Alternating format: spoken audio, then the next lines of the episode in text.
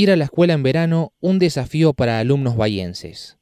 Se puso en marcha el programa Verano Más ATR, en el que se combinan trabajos pedagógicos y aspectos recreativos para aquellos estudiantes que no alcanzaron el currículum obligatorio en 2021.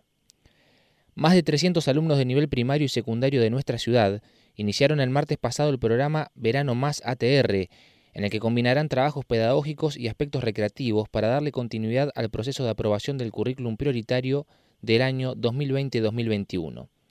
A cargo de la Dirección General de Cultura y Educación, el plan se desarrollará en establecimientos de toda la provincia hasta el viernes 28 de enero, con el objetivo de seguir fortaleciendo los aprendizajes, el vínculo con la escuela, el cuidado del cuerpo y la recreación.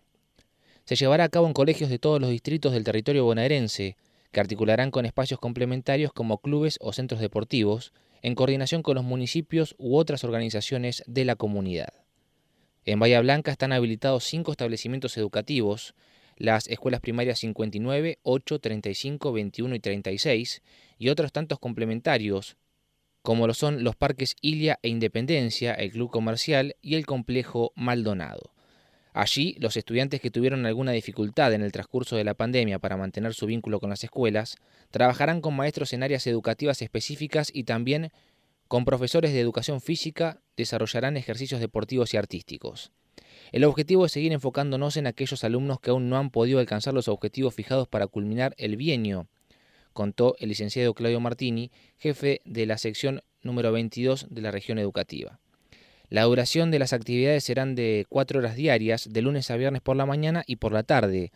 Es una continuidad del programa que se inició en septiembre del 2021 con aquellos alumnos que, por algún motivo, durante la pandemia, perdieron o esparcieron el contacto con las escuelas, amplió Martini.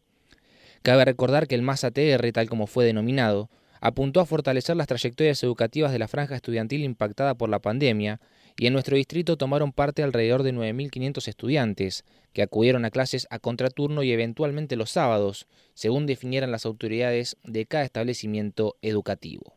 Ahora, a las prácticas pedagógicas, se suman actividades recreativas, como pueden ser artísticas o deportivas, a las sedes directas, que serían las escuelas, en las que se trabajarán aspectos pedagógicos, se suman otras complementarias, en las que se desarrollarán las actividades lúdicas, explicó Martini. En las sedes se organizarán grupos de hasta 15 integrantes que estarán a cargo de docentes y acompañantes pedagógicos del programa ATR. Cada grupo dispondrá de un espacio de 120 metros cuadrados para asegurar el distanciamiento social y recibirán el servicio alimentario escolar que se brinda habitualmente en la escuela. Hay alumnos que tienen para trabajar lo pedagógico y lo recreativo y otros solamente esta segunda parte. Los docentes son los que fueron contratados para el plan Más ATR y ahora se designaron directores para cada establecimiento y docentes, tanto de educación física como de artística, para las sedes complementarias. Las actividades son al aire libre y con el cumplimiento de las medidas de cuidado establecidas en los lineamientos para la presencialidad en los establecimientos educativos de la provincia de Buenos Aires en contexto de COVID-19. Los predios que posean pileta o natatorios contarán también con guardavidas. La verdad que el programa Más ATR dio muy buenos resultados. Ante un universo de casi 45.000 alumnos en el distrito, quedan menos de 500 con algún tipo de retraso en la aprobación del currículum prioritario, que fue fijado por el Ministerio según analizó Martini.